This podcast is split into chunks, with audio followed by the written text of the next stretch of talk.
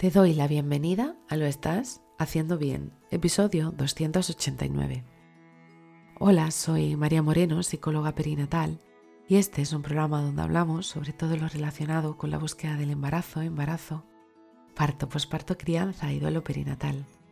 Tu espacio donde aprender y crecer juntas, pero sobre todo recordarnos que lo estamos haciendo bien. Como ya sabes, en mariamorenoperinatal.com estoy a tu disposición para trabajar juntas las herramientas que necesites, desde tu búsqueda del embarazo hasta la crianza. Además, si has sufrido una pérdida, no estás sola. Estoy aquí para ayudarte a avanzar desde ese sufrimiento hacia el agradecido recuerdo. Hoy es jueves 18 de mayo de 2023 y vamos a hablar sobre la importancia del poder de las palabras en la crianza. No debemos de subestimar el poder de las palabras y cómo hablarle a tu peque de una manera positiva puede marcar una gran diferencia en su autoestima y bienestar emocional. Todas hemos experimentado la fuerza de las palabras, tanto las positivas como las negativas, en nuestras vidas. Las palabras pueden elevarnos y motivarnos, pero también pueden dañarnos y hacernos sentir mal. Por eso es importante que como madres aprendamos a utilizar las palabras de una manera positiva cuando nos comunicamos con nuestros hijos e hijas. Las palabras que usamos al hablar tienen un gran impacto en su autoestima, su autoconcepto y en su sentido de pertenencia. Si le hablamos de una manera negativa o crítica, es posible que terminen sintiéndose mal consigo mismos, lo que puede afectar a su desarrollo emocional. Te dejo aquí algunos consejos prácticos para hablarle a tus peques de una manera positiva. Utiliza, lo primero, un lenguaje positivo. Es decir, en lugar de decir, no hagas eso, trata de decir, vamos a hacerlo de otra extra manera. De esta forma le estás ofreciendo a tu peque una alternativa positiva en lugar de simplemente decirle lo que no debe hacer. O también puedes decirle a tu peque, oye, ¿se te ocurre una manera, otra manera de poder hacerlo?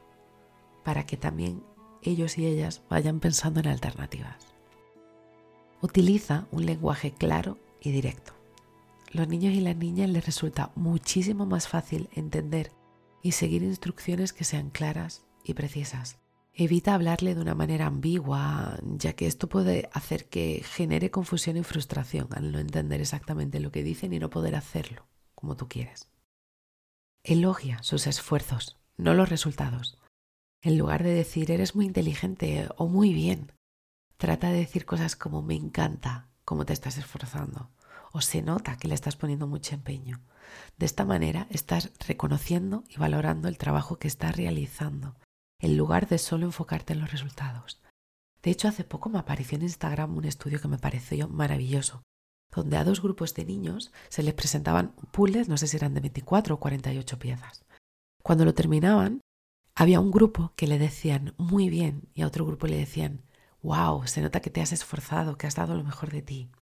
Al día siguiente se les volvió a presentar un puzzle, pero esta vez se le dijo, ¿qué quieres hacerlo? ¿De las mismas piezas de las de ayer o poner más piezas?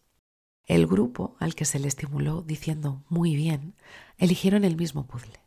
A los que se les dijo, ostras, se nota que te has esforzado, eligieron el más difícil para seguir esforzándose. Así que esto tiene muchísimo peso. Es también importante tratar de comprender sus sentimientos y perspectivas. Cuando tu peque te está hablando, primero trata de prestarle atención de manera activa y valida sus sentimientos. Es decir, si puedes aleja el móvil e intenta comprender que lo que te dice para él o para ella es importante. Seguramente que podamos caer en la frase de, ay, no te preocupes, eso no es nada. No, escucha, simplemente calla y escucha. De esta forma le estás demostrando que sus pensamientos y sentimientos son importantes para ti, lo cual puede llegar a aumentar su autoestima. Valida sus sentimientos ayudándolo a encontrar soluciones positivas a los problemas que se enfrenta y acompáñalo en este proceso, siendo su cerebro auxiliar. Recuerda o separa la conducta de lo que es tu peque. Las críticas negativas a lo que hace o dice solo crearán confusión y podrán repercutir en una baja autoestima.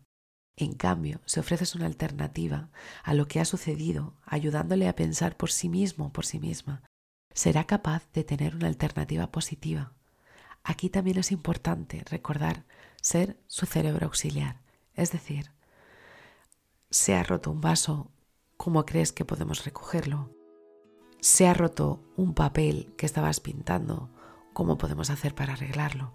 Es permitirle ayudar a superar esa frustración que presenta. Y por último, pero no menos importante, sé el modelo al seguir. Trata de utilizar palabras positivas cuando te comuniques con tus peques y otras personas. De esta forma le estás enseñando la importancia de manera de hablar positiva y el ser amable con los demás. Utilizar un lenguaje positivo puede ayudar a que integren que son importantes por lo que son y no por lo que hacen. Recuerda que puedo acompañarte durante tu crianza, porque muchas veces el día a día nos come y eso hace que conectemos con nuestro piloto automático, donde será mucho más difícil utilizar este tipo de comunicación. El lenguaje que utilizamos al comunicarnos con nuestros y nuestras peques puede tener un impacto profundo en su desarrollo emocional. Recuerda que al hablarle de manera positiva podemos ayudarles a sentirse valorados y confiados y a desarrollar una imagen positiva de sí mismos y de sí mismas. Así que si estás en ese momento en que quieres comenzar a emplear un lenguaje positivo con tu peque, te abrazo fuerte, no estás sola. Y bueno, hasta aquí el episodio 289 de Lo estás haciendo bien. Recuerda que puedes ponerte en contacto conmigo en mariamorenoperinatal.com. Gracias por estar ahí, por estar al otro lado.